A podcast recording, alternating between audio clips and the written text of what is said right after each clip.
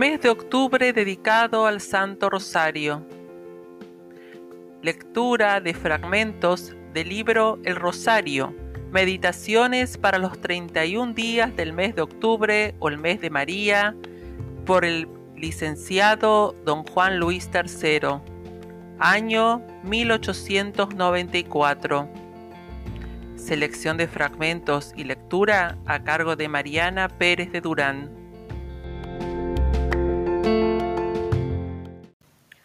Día cuarto, capítulo sexto. Otra vez la encarnación del Divino Verbo. Para entender y amar a Jesucristo no hay como entender y amar a la Madre de Dios. Y recíprocamente, para entender y amar a esta Santa Madre, tampoco hay cómo entender y amar a Jesucristo. Hemos dicho al fin del anterior capítulo, y nos es grato hacer de ello el total asunto del presente. La obra maestra de Dios omnipotente es la encarnación de su unigénito. La gran cooperadora de esa obra es la Santísima Virgen, la dulcísima Reina de la Misericordia. Esto es verdad, y si lo es, ¿de qué mejor manera podemos entender y amar esa encarnación, sino entendiendo y amando esa gran cooperadora? Más, para estimar y agradecer ese favor enormísimo, de la piedad divina por su cooperadora, necesario es averiguar qué tanto ha importado y ha valido esa cooperación. Veámoslo. El amor divino, que es el alma de la encarnación, necesitaba todo esto, unir hasta lo sumo al Creador con la creación, tomar como medio una especie que resumiese de lo celeste y de lo terreno todos los órdenes, a saber, la especie humana, escoger a una mujer para madre del Hijo Eterno del Padre Celestial, y escogerla por eso como el pleno objeto de todos sus favores, como la primogénita y la reina de todo lo creado. Todo eso había de ser la cooperadora. Todo el género humano, todo el universo, iba a ser con ello infinitamente favorecido, cada uno en la medida de su capacidad mas la capacidad de gracia plena de esa reina era no sólo un medio para el beneficio de todos, sino un intento supremo y antecedente en beneficio de ella. Esto enseñan con su alta ciencia y esto adoran los sabios y los santos más entendidos y agradecidos de los divinos favores. Esta es la teología de los santos padres y la de los doctores y santos desde la más antigua época hasta la más reciente, es decir, la de todos los siglos cristianos y aun la de los tiempos de los patriarcas y de la sinagoga, si bien bajo las sombras de lo figurado y de lo profético.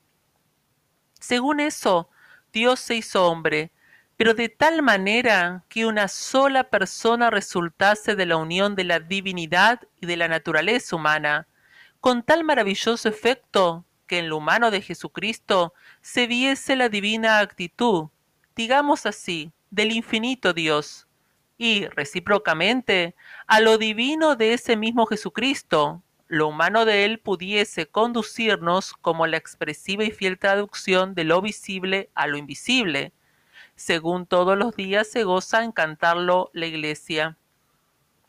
Dinos, amadísimo lector, si no es esto estupenda sabiduría capaz por su buen sentido celeste de despertar la más renuente fe a la más solícita aquiescencia. Como que en ellos se descubre el altísimo carácter de un Dios infinito en bondad, en ciencia, en poder, en justicia y en misericordia. Bondad que quiere el bien de lo creado, ciencia que entiende los fines, los medios y los principios del designio divino Poder que no conoce otro límite a éste sino el de su querer. Justicia que no deja impune el delito ni sin reparación. Misericordia que permite en ajena cabeza y a costa propia del ofendido, por decirlo así, la vindicta y reparación que pide la justicia. Ese es el carácter del Dios que la encarnación nos revela. Qué garantía tan completa de verdad, qué prenda tan expresiva del vivísimo amor de ese Dios. Pero como hemos dicho, la excelsa Virgen María cuenta en ese divino plan con un lugar tan preferente que nada menos antecede a todo en el divino designio, después del lugar que en él ocupa su principal intento, su principal objeto, que es la glorificación del Verbo, la persona de Jesucristo. Según esto, volvemos a encontrarnos con que por Jesucristo conoceremos y amaremos a María y por ella a Jesucristo.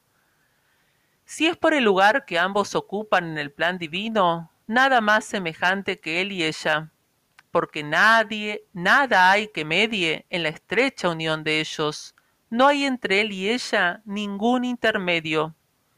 Es una gran verdad que en todo lo creado hay una maravillosa gradación en la cuasi infinita muchedumbre de los seres, en tales términos que de un ser a otro la semejanza es suma y las diferencias minoradas también en grado sumo, de manera que de lo mejor se sirve el bondadoso y sabio Creador para el esplendor y gloria de lo mayor, y también de manera que sin perjuicio de eso, lo menor tenga el fin y la gloria que le corresponden por la ciencia y la bondad de ese mismo Creador. Si Jesucristo es el esplendor de la gloria del Padre, esplendor hecho hombre, María es el espejo purísimo en que ese esplendor se refleja. Si se hace hombre, es de la sustancia de las entrañas virginales, si Jesucristo expresa de tal manera a su Padre que quien a él ve, decir puede que vio a su Padre, María expresa de tal manera a su divino Hijo que quien a ella la ve, mucho puede decir que ha visto de Jesucristo, a más de que sin ella Jesucristo no se deja ver ni se da a ver. Si a ella la vemos bendita entre todas las mujeres, a él ya podemos eh, suponerlo el más hermoso entre los hijos de los hombres. Si a ella la vemos hermosa como la luna, su hijo ha de ser esplendoroso como el sol. Si ella es llena de gracia, solo su hijo tendrá la gracia en toda la plenitud mayor que reclama la persona única de un hombre Dios. Si ella es humilde, como no lo fue criatura alguna, y en ese grado inmaculada e inflamada en plena caridad, su hijo podrá decir, y sólo él, aprended de mí, que soy manso y humilde de corazón. Si ella es el huerto cerrado y la fuente sellada, él es el árbol, él es el árbol de la vida plantado en medio de ese huerto y el agua vivificante que brota de esa fuente. Es ella la raíz de Jesé, que germina el tallo del cual nace la flor Jesucristo sobre la que posa el Espíritu Santo. Ella, en fin, y en una palabra, ella con Jesucristo y Jesucristo con ella, son eso nuevo, esa novedad, esa obra estupenda que el Señor iba a ofrecer como el gran espectáculo de gloria de todos los siglos, una Virgen que concibe y esa concepción el Verbo hecho carne, como anunciaba el gran profeta. ¿Cuánto es de entenderse lo amable que será el Padre Celestial, el Verbo humanado, cuando se piensa en lo amable que le es la Inmaculada María, y en que si ella es un portento de gracias y de méritos, mayor portento es de gracias y de méritos su Hijo Divino. Ella, con la grandeza de ese quid infinitum, de ese cuasi infinito de la que ha encontrado gracia a los ojos del Señor, y él con la del Verbo igual a Dios, y en cuanto a nosotros, que no podemos alcanzar el concepto intenso del infinito, cuánta luz nos da para elevarnos a ese concepto, y qué bien predisponenos, qué bien predispónenos a amarle más y más, el reflexionar que si es tan grande la belleza y tan suave la ternura de esa mujer inmaculada, mayores han de ser la belleza y ternura de quien la sacó de la nada, de quien la ideó de intento y sobre todos sus intentos para que por ella fuese él conocido mejor.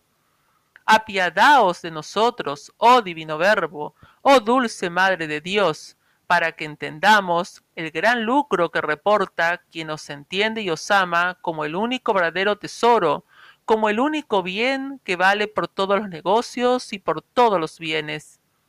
Pero si tanto nos interesa conocer y amar al Hijo por la Madre, al sol por la luna, al ideal supremo por su semejanza, al autor infinito de todo bien, por la hora maestra y suprema de su bondad entre lo creado, por eso mismo nos interesa tanto conocer a esa madre, a ese astro de modestia, a ese símil de la grandeza divina, a esa obra maestra de la bondad eterna. Mas ese conocimiento y el amor que a él le sigue no pueden ser mejores que ayudados del conocimiento mismo que tenemos, así como del amor que nos une a ese infinito Dios y a su enviado Jesucristo. Para conocerte y amarte, Altísima Señora nuestra, después que admiramos tu humildad, tu pureza limpia de toda mancha, tu fortaleza y tu misericordia, mucho más nos dice todavía pensar en lo que es Dios y en lo que de ti quiso. El Señor Dios de las virtudes contiene todo bien y lo es en infinito grado, pues Ea, ese sumo bien que cuanto quiere puede, quiso tanto para ti y tan eficazmente lo quiso, ya no pudo querer más, de ahí que fue como infinito lo que hizo en ti, oh Señora. Luego, a la inversa de lo que a las samaritanas decían los suyos, diremos nosotros, tu grandeza, Señora, es mayor de la que vemos y concebimos, y eres más hermosa y amable de cuanto pudiéramos idear, porque su medida consiste nada menos que en el querer del infinito Dios, llevado a lo sumo del favor dispensado a una criatura, es decir, otra vez al quid infinitum del ángel de las escuelas, al gratia plena del arcángel celeste. Por eso es tan de buen sentido teológico, buen sentido que brota en el hermoso discurrir de los mayores santos, esta sentencia. La grandeza, la belleza, la santidad de María, sólo Dios puede alcanzar a conocerla y sólo su excelsa majestad puede amarla hasta el grado que esa dichosa mujer merece. Oh Madre nuestra dichosísima, Madre de pecadores, que no somos otra cosa, conozcamos por ti a nuestro Jesús, y por ti amémosle más. Conozcamos y amemos más y más a ti por tu Jesús, y de nuevo conozcamos y amemos más y más a Jesús, Dios de todos los siglos y que de la recitación y meditación de tu rosario saquemos cada día más frutos de paz para el viaje y gran fruto de gloria en la patria.